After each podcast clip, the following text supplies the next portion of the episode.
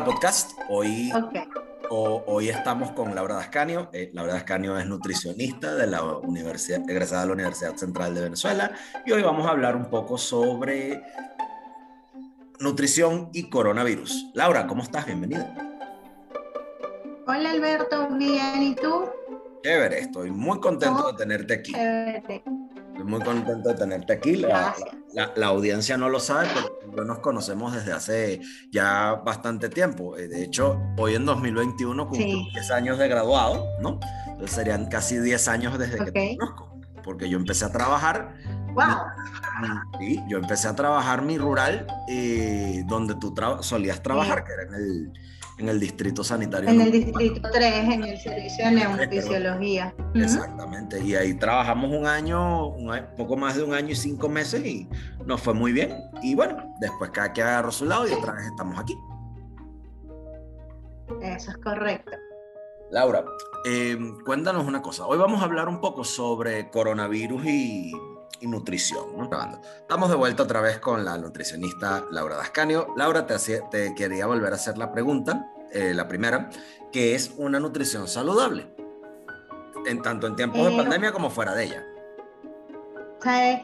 una nutrición saludable es comer equilibradamente entre todos los grupos de alimentos.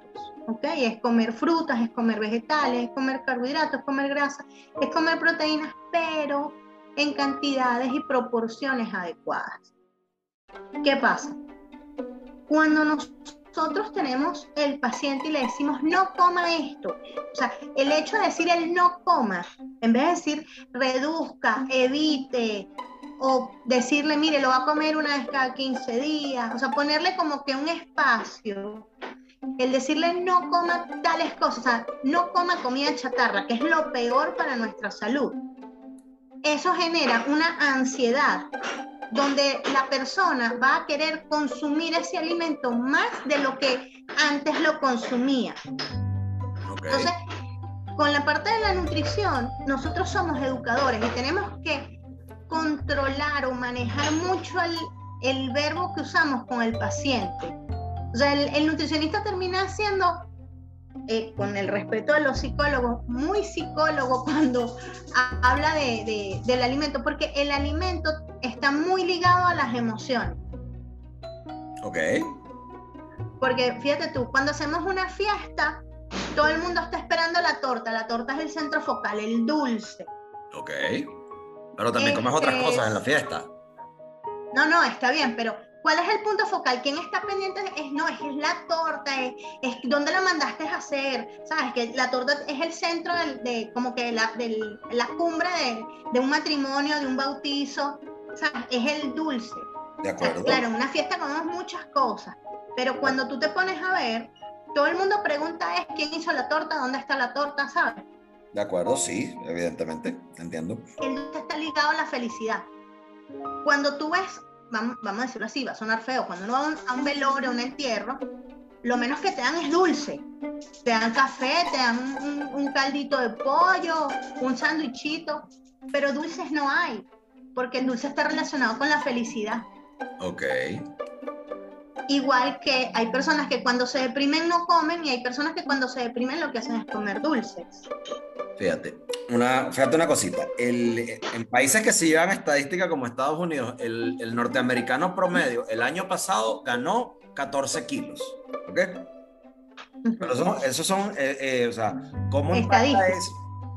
¿Cuál es el impacto que a, grandes rasgos ve el nutricionista, ¿ok? En, en estos, en estos momentos. O sea, ¿y por qué el, rol de ustedes es tan, eh, es tan importante hoy en día?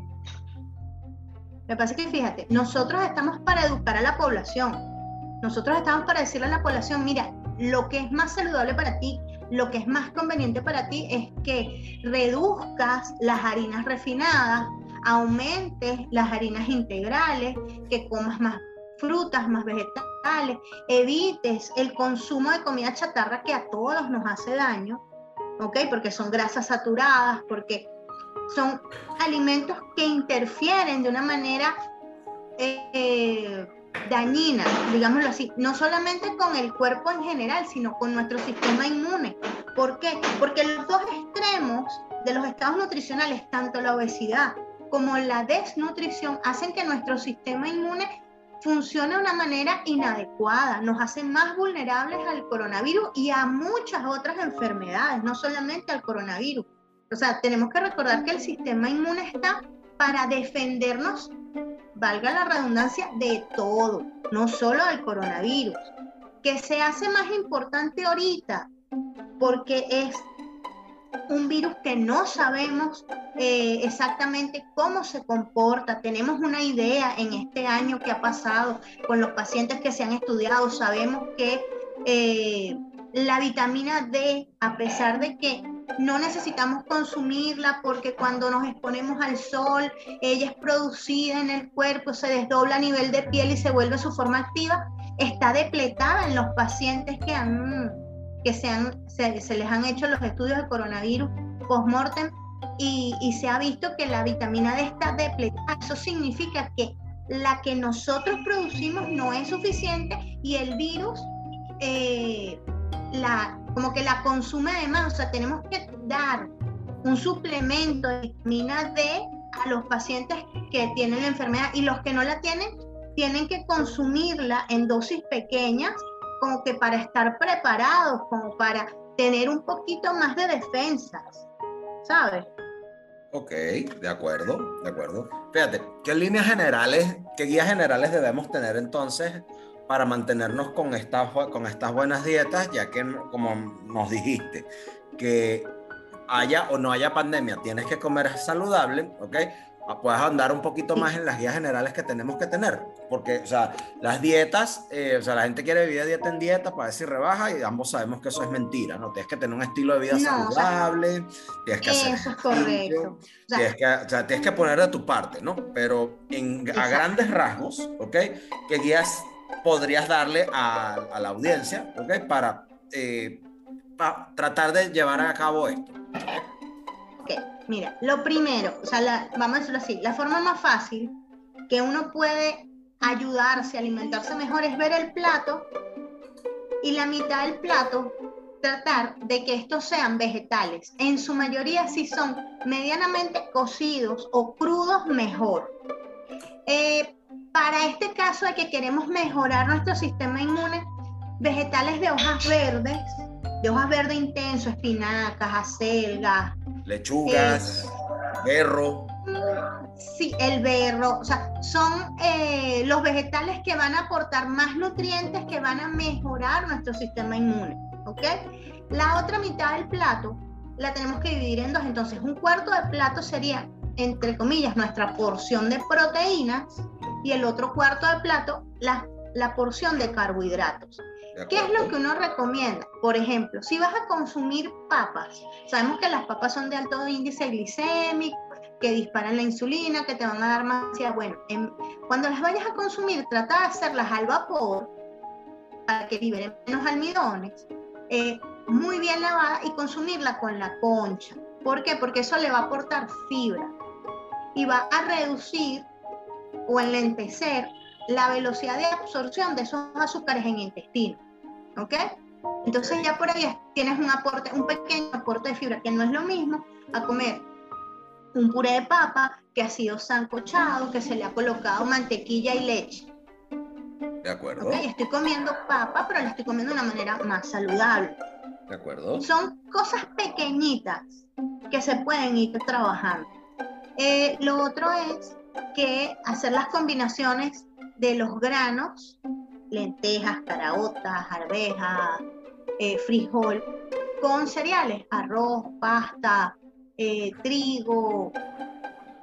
Ahí eh, va muy ligado a las costumbres que nosotros, por lo menos el pueblo venezolano, es un pueblo que es bien mixto. Hay una, una mezcla muy bonita y hace que, que hayan unos platos bien diferentes, pues, que combinan muchas cosas. Entonces, de repente, un desayuno de una arepita con unos granos, con unas caraotas, funciona muy bien.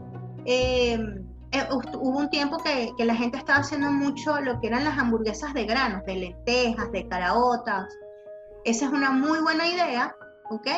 eh, han salido nuevas recetas donde eh, tomas eh, los granos, haces un sofrito como si fuera de carne y esto de remolacha cocida para que le dé el color rojo y visualmente tú al cocinarlo ves algo que parece una hamburguesa de carne y tiene buen sabor. Y al comerlo con pan, el pan es trigo, el grano y tienes una combinación de aminoácidos de bajo, em, aminoácidos no esenciales que, eh, no esenciales, perdón, eh, de, bajo, de bajo valor biológico que se convierten en, en cadenas de alto valor biológico con la combinación de los cereales y los granos. Y tienes algo más balanceado. Tenemos que evitar las frituras comer más asado, más horneado, evitar las cremas y las mantequillas o reducir la cantidad. Si, por ejemplo, usted usaba una, una cucharada de mantequilla porque a usted le gustaba que su arepa llorara, bueno, empiece a reducir, empiece a usar tres cuartos, la mitad, una cucharadita pequeña, para ir acostumbrando el paladar a esa disminución. De acuerdo. De un producto graso que este, a usted le afecta o le hace daño. Porque quitarlo así de, de, de raíz, hay personas que, que lo toleran, hay personas que dicen no lo como más y en verdad no lo vuelven a comer más. Pero eso hay gente que le cuesta mucho.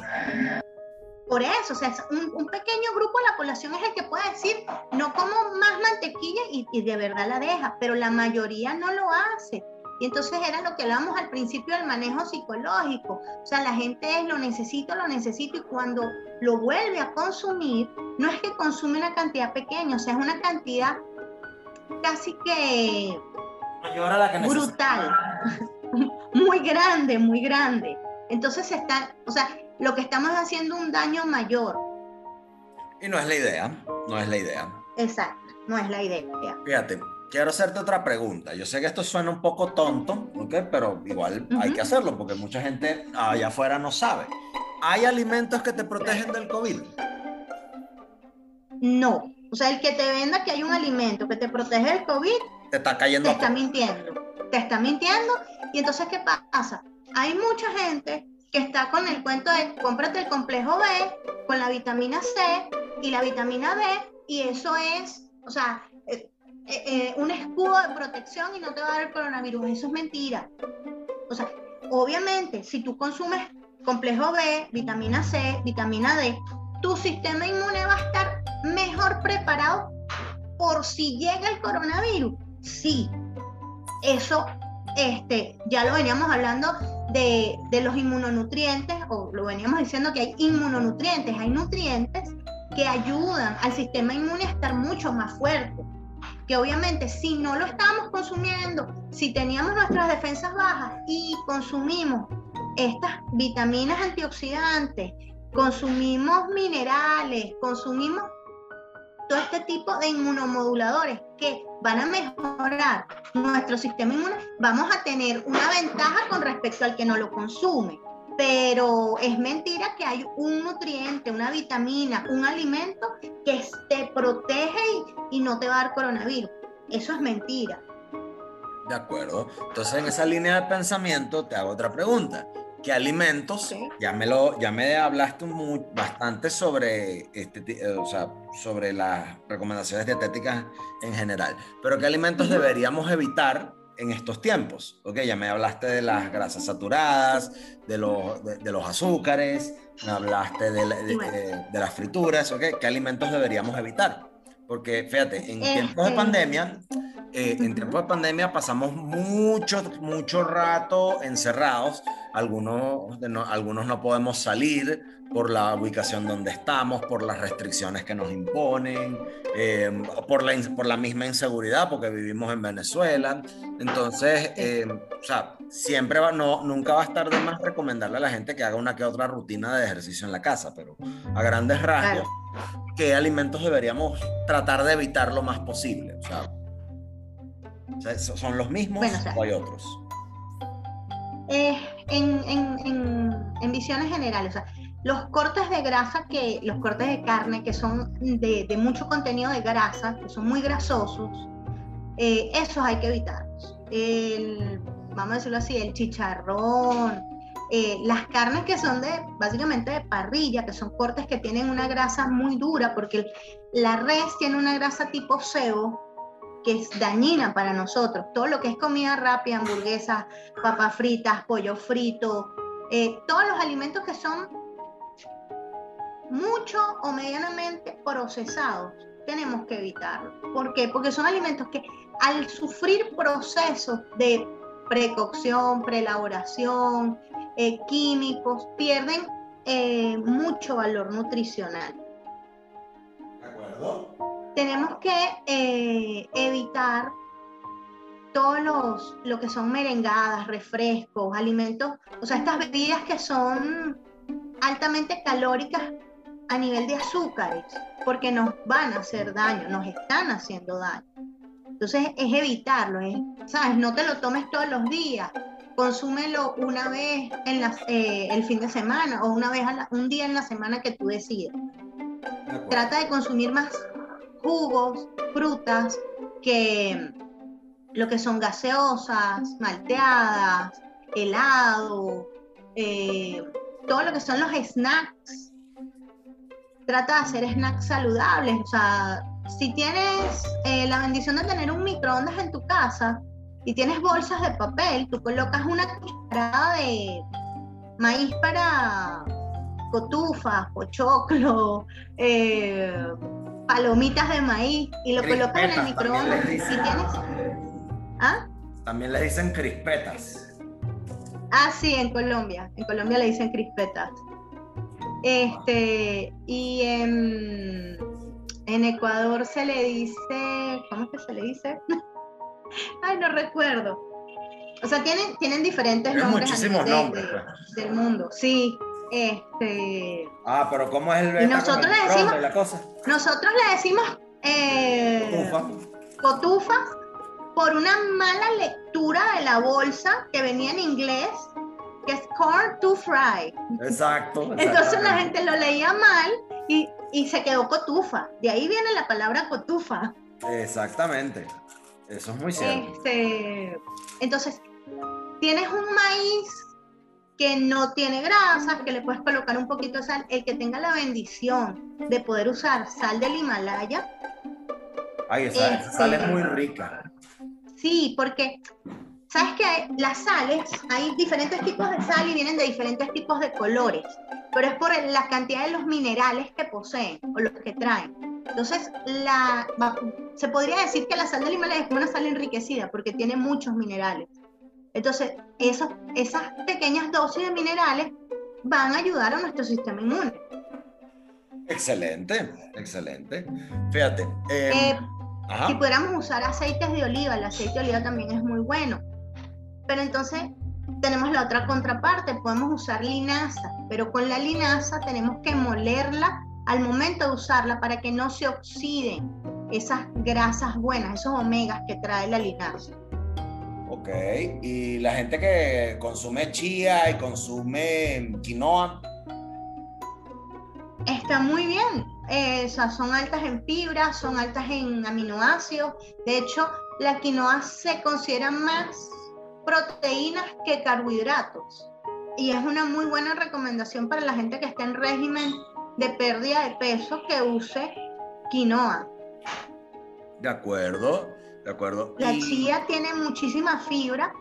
De hecho, hay recetas maravillosas que tú tomas la chía y la colocas en leche de almendras, leche de soya, este, y hacen como una especie de, de, yogur porque la, la, chía gelatiniza el ambiente donde está, el agua, el líquido donde esté, lo gelatiniza.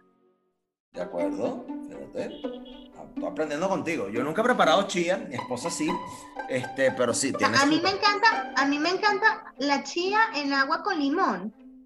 Lo he probado. O sea, que hagas limonada, hagas limón. O sea, a mí me gusta, a mí me gusta. De acuerdo, de acuerdo. Mira, y con respecto a la gente que toma, es muy proclive a tomar café, e infusiones. Em, ¿Hay alguna recomendación con respecto a eso eh, desde el punto de vista nutricional en, estos, en estos tiempos? eso, eso los va a engordar, deberían, eh, o sea, siempre en detrimento de las bebidas gaseosas. O sea, no vamos a recomendarte que tomes bebidas gaseosas, pero. Eh, no, o sea, fíjate tú, el té negro y el té verde, en este caso, tienen eh, una parte protectora porque ayudan al sistema inmune. Si tú a este té negro, a este té verde le agregas unas, unas rebanaditas de jengibre, lo estás potenciando, entonces ayudarías a la gente. ¿Qué pasa? No tenemos que echarle una cantidad muy alta de azúcar. Le podemos poner un poquitico de miel. La miel también nos va a colaborar con nuestro sistema inmune. Pero todo, todo con justa medida. No es que vas a agarrar y vas a poner tres dedos de miel para endulzarlo. Evidentemente. O sea, ni calvo ni con dos pelucas. Mira, Laura, ¿y eh, qué piensas eh, desde el punto de vista de, la nutrición, de la nutrición dietética del jarabe de ágave? ¿Lo has probado como endulzante? Este, honestamente no lo he probado. Lo vi mucho, sí, en Colombia y en Ecuador. Okay. Sí, lo vi que se vendía mucho es de alto costo, no lo he visto acá, no te sabría decir en qué precio está acá. No, aquí, aquí hay muchas presentaciones, de, tanto nacionales como importadas, de, y de distinta calidad, ¿no? Yo lo he probado, llevo tiempo probándolo, este, tuve la oportunidad de poder, de poder comprar dos importados a muy buen precio de, de la marca de Costco, Kirkland, ¿no? Eh, y es un, el, fíjate, uno de los beneficios del, agave como eh, endulzante es que tiene un menor índice glicémico, es muy gustoso. Es muy gustoso eh, y tiene un sabor bastante sui generis que para cosas como postres, café, infusiones, fíjate, el té, el té verde y cualquier, prácticamente cualquier infusión, tilo, demás, pero cuando realizas la infusión al punto, cuando está en punto de ebullición, tú le echas en media cucharadita de agave, de jarabe de agave, endulza casi dos litros de té. Oh, genial. O sea, es una, eh, eh, y es una alternativa, no, eh, no te voy a mentir, para algunos puede ser costosa, pero es una alternativa de muy, de, muy, buen, eh, de muy buen sabor, es muy gustosa y es, y es muy amigable para con personas con, con, ciertos problemas para la digestión de, de carbohidratos complejos o que tengan eh, restricciones dietéticas con respecto al azúcar y edulcorantes. Es una... Lo que pasa es que, o sea, bueno, yo, yo tengo mi, mi punto de vista con respecto, por lo menos, las personas que tienen restricciones con el azúcar tipo diabetes Ok, por, favor, dinos la... Porque tengo mi, mi, mi, restricción. Eh, porque a la, o sea, cuando tú estás perdiendo peso, a ti te sirve un azúcar que necesite más eh, metabolización porque va a tener gasto. Entonces, lo que pasa con los edulcorantes, o sea, te aportan cuatro calorías, pero tú requieres cuatro calorías para convertirlo en glucosa, que es el único tipo de azúcar que el cuerpo utiliza como energía. ¿Qué pasa? Cuando tú usas un edulcorante, en el momento no vas a tener un efecto de elevación de glucosa en sangre, porque el cuerpo lo tiene que metabolizar, o sea, lo absorbe como silosa, digámoslo de alguna manera, pero el hígado lo va a transformar, lo va a pasar por los diferentes metabolismos hasta convertirlo en glucosa, porque el, el músculo solo funciona con glucosa.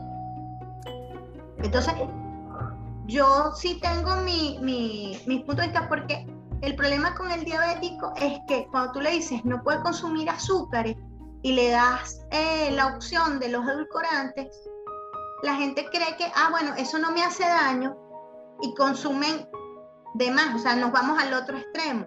Entonces, eh, yo a, a, todo el mundo le pongo su restricción, le digo, mire, o sea, puede usarlo, pero no va a usar más de no sé, dos, tres bolsitas. Eso es todo lo que puede usar. O sea, tienes que ponerle siempre una, un límite.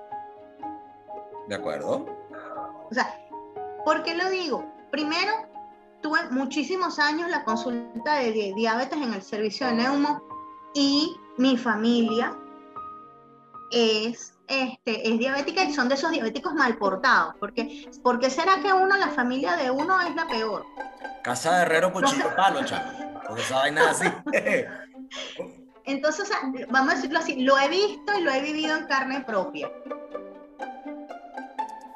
Ok. Fíjate, interesantísimo todo esto que me estás comentando. Fíjate, para ir eh, eh, cerrando esta agradable conversación que tenemos, ¿no? Quería preguntarte un poco eh, sobre esta, tú me mandaste, y yo se lo voy a enlazar a la, a la audiencia, un, un, resumen de inmunonutrición, inmunonutrición en tiempos de COVID que después se los voy a poner, ¿no?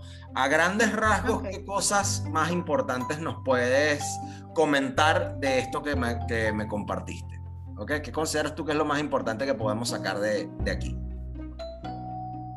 Bueno, yo eh, te digo que lo más importante que yo veo ahí es el resumen de mononutrientes.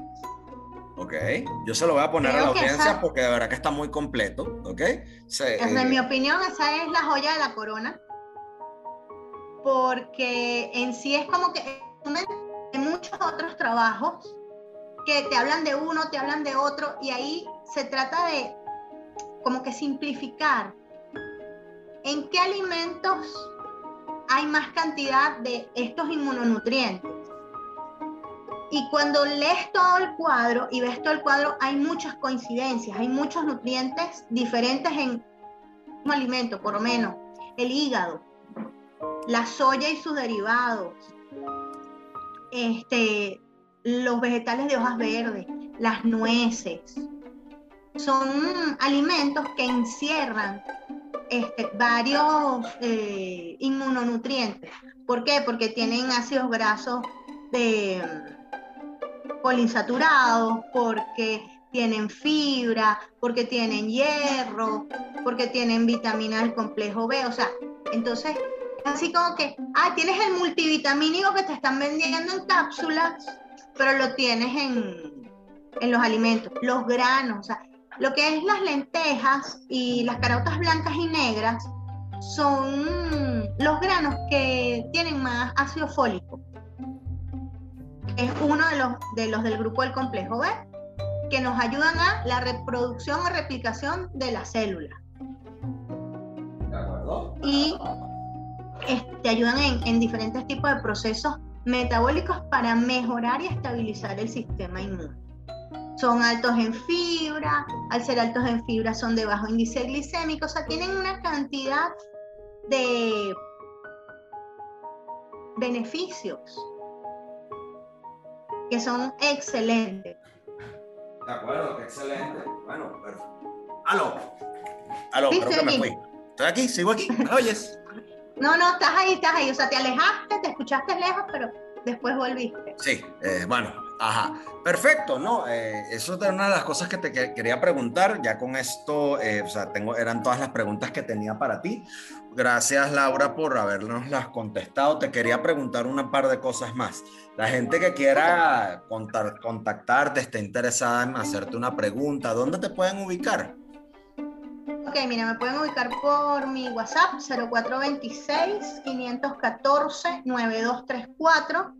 Eh, por el momento no tengo un consultorio físico, estoy, estoy en negociaciones para un, para un espacio. Este, estoy a la disposición por ese WhatsApp.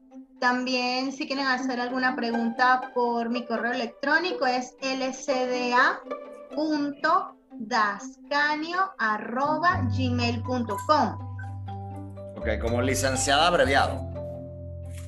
Sí. De todas formas, yo, a la gente se lo voy a dejar en la, descripción del programa para que lo escuchen. Chévere. Perfecto, Laura. Me encantó hablar contigo. Este, gracias por esta, esta oportunidad que, que tuviste de poder conversar conmigo este tipo de cosas sobre coronavirus.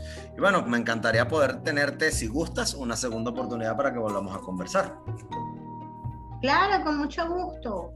Bueno, seguro que sí. Nos vemos entonces, Laura. Hasta pronto. Chévere. Chao. Ok.